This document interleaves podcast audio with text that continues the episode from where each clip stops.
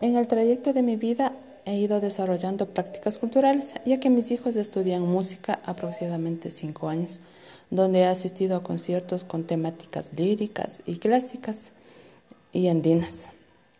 eh, mismas que son ensayadas en casa, como puede ser las obras de, de Ática Chimuel, eh, personajes reconocidos aquí en la localidad,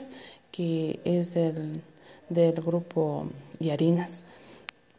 Entonces esto ha permitido que, que mi gusto por la música eh, ha cambiado, eh, llegando a conocer estos compositores, como ya mencionaba. Y también eh, se ha aportado estos conocimientos en, en, los aprendizajes a través de tareas desarrolladas en, en las aulas, donde he dado a conocer estos, estos conciertos o, o, cómo han desarrollado la grabación de, de, un CD en la fábrica de Imbabura, cómo fue el traslado de, de los jóvenes a Quito a, a, la presentación en el teatro, o cómo se fue uniendo las, eh, las dos escuelas,